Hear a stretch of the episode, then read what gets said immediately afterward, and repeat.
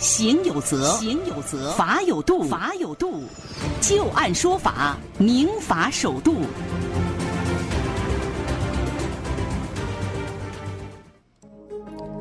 好的，欢迎大家继续关注收听由志金和律师张玉柱为您带来的旧案说法。那接下来我们再来和大家说一个案子啊，这个案子当中有一个罪名，也是最近一段时间刚刚看到的一个罪名，也是比较新的一个罪名啊。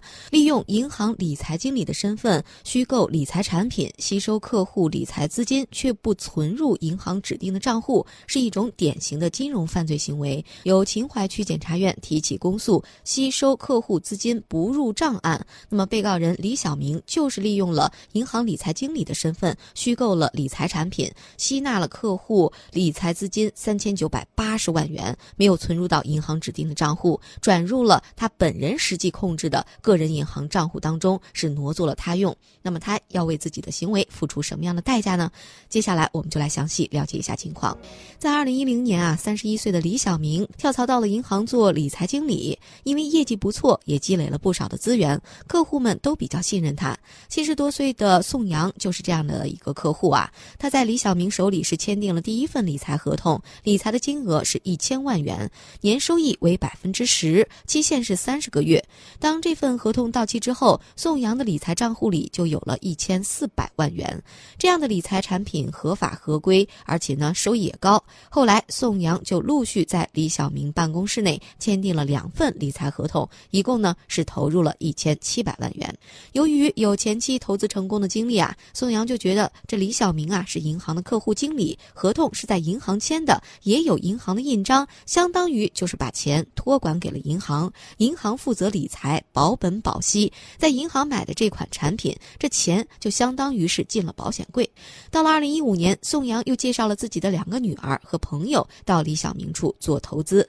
那出于对于李小明的信任啊，宋阳的女儿签完合同以后。后就把银行的优盾交给了李小明，由他来负责操作转账。当宋阳的小女儿回家仔细看合同的时候啊，却发现这份合同与他的父亲的那一份啊并不相同。父亲的合同是一千万起步，年收益百分之十；他们姐妹的合同是一百万起步，年收益不低于百分之十七。而且呢，这是一份国际公寓的投资合同，并不是银行的理财合同，并且资金是转到了个人的账户，而不是银行账户。原来这份理财合同是在银行的正规合同上啊稍做了修改，用伪造的公章和签名所签订的。客户的理财资金会先存到银行的账户，然后由李小明操作，再转到指定的个人账户。一般的客户啊也不会提出疑问，即使有疑问，他的解释就是用私人账户可以省下不少的税点。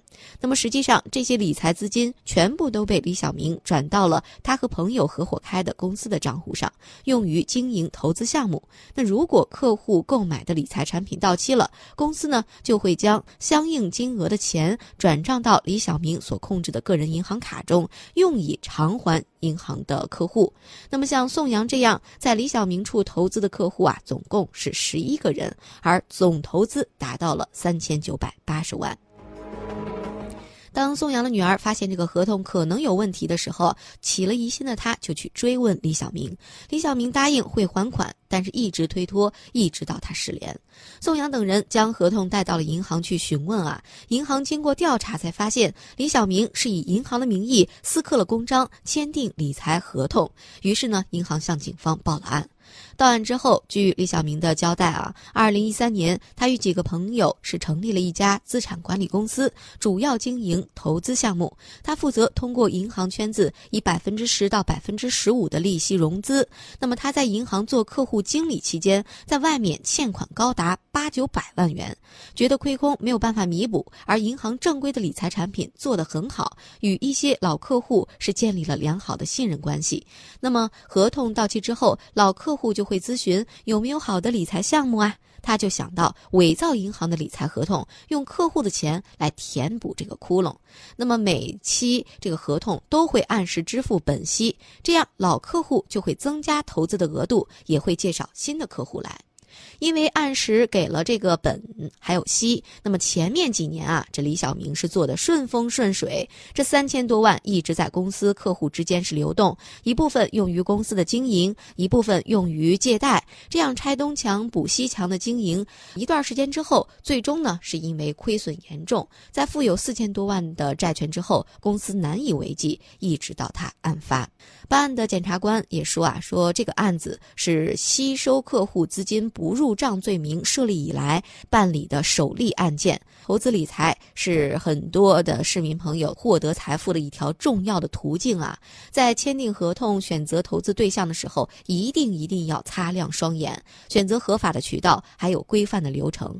而在投资之前，无论你前面的合同资料有多复杂，操作程序有多繁琐，都应该静下心来，仔细进。行一下研究，或者向具备法律知识和理财知识的亲朋好友去寻求帮助。那么高收益的背后，往往就是高风险，不能够因为过去的成功盲目的信任别人，造成自己财产的损失。那么我们利用最后的三四分钟的时间啊，听一听张玉柱律师对于这个案子的分析和点评，也给大家介绍一下这个案子当中出现了一个叫做吸收客户资金不入账罪，这是一个什么样的罪名呢？我给大家讲个真事儿啊，嗯。九十年代，有个人呢找到我们企业，说呢，在海口市建设银行可以存款，利息呢高，高到什么程度呢？我给忘了，这个事儿我确实忘了。但是呢，当时说了，哎，你资金越高，你资金量越多，你拿的这个这个这个这个什么越高，就是利息越高。存到海口建设银行，我记得当时很清楚，存的是四千万，怎么存的呢？我们人呢？单位人呢拿的单子齐了，给了他这个人呢是个银行副行长，说你等着啊，在柜台上给他你在柜台外等着，然后呢他就到屋里去了，到屋里去了以后拿了个存单，叫海口市建设银行，啊，给了一个存单，过去的单呢不是电脑打的，九十年代都是手写的，嗯，有他的公章，有行长的签字，两张单子，哎，啊拿拿就走了，拿走了后来之后呢要用钱需要取啊，一取。说银行说，我们没有这笔资金，那去哪？钱到哪去了？嗯，到哪去了？完之后呢，他们把这份钱，你拿了钱之后，他就没把这钱呢给到银行，他拿你的存单直接转到别处去了。但是给你银行的这个单子呢，是银行的单子，真的。过去有个行话叫什么叫体外循环，是吧？你看，当然最后我们走的民事诉讼，最后在海口市中级人民法院诉的，最后呢也判决。完了之后呢，这个他要还钱，最后就要执行了。银行呢，他他最后不能执行了。就通过这件事呢，我们就可以看出几个特点来。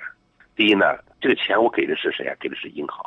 第二呢，他给你的单子呢是银行的单子。嗯。第三呢，手续是健全的，对吧？对。这呢，这个钱呢没有入到银行账户上去。嗯。从民事诉讼这个角度来讲呢，银行呢应该是给你钱了，可是银行实际上没有收到这个钱。这个钱呢，就是说没有入账，所以说呢，所谓吸收客户资金不入账罪，很简单，第一个主体是谁呢？应该是银行的工作人员，嗯，对不对？完了之后呢，他为了什么呢？以牟利为目的，他体外循环，他不得牟利为的目的吗？嗯，是吧？采取的手段是什么？吸收客户资金，是吧？他吸收客户资金，他干什么呢？他就体外循环拆借、发放贷款，嗯，后果是什么呢？给银行造成重大损失，因为打民事诉讼，银行他他得他得赔钱啊，是不是啊？嗯。所以说，像这个，那过去定这个罪名，还不真不好定这个罪名，是吧？所以说，现在有这个罪名了，就是吸收客户存款不入账罪。这个罪名的来，今天有了这个罪名，是因为金融机构付出了 N 多个亿的这种财产损失，换来了今天给他们定罪的这个罪名。我今天这么讲，我想大家应该能听清楚了。是的。吸收客户。这个不入账罪，嗯，这个就是这个意思。嗯，其实刚开始我看这个案子的时候，我在想，像这个罪名吸收客户资金不入账罪和这个职务侵占有什么区别呢？这个职务侵占呢，它是什么？这个钱已经入了账了，我呢，我伪造一些票据，我把钱拿出来，这就职务侵占了。嗯，是不是啊？啊，完了，你你你这个的，他还没有入账了，他拿了，他去玩去了，客户钱去玩去了，银行给他承担赔偿责任了。这么一个问题，所以它这个不同点就在于有没有入账，可以这么简单理解吗？嗯嗯，对，没错。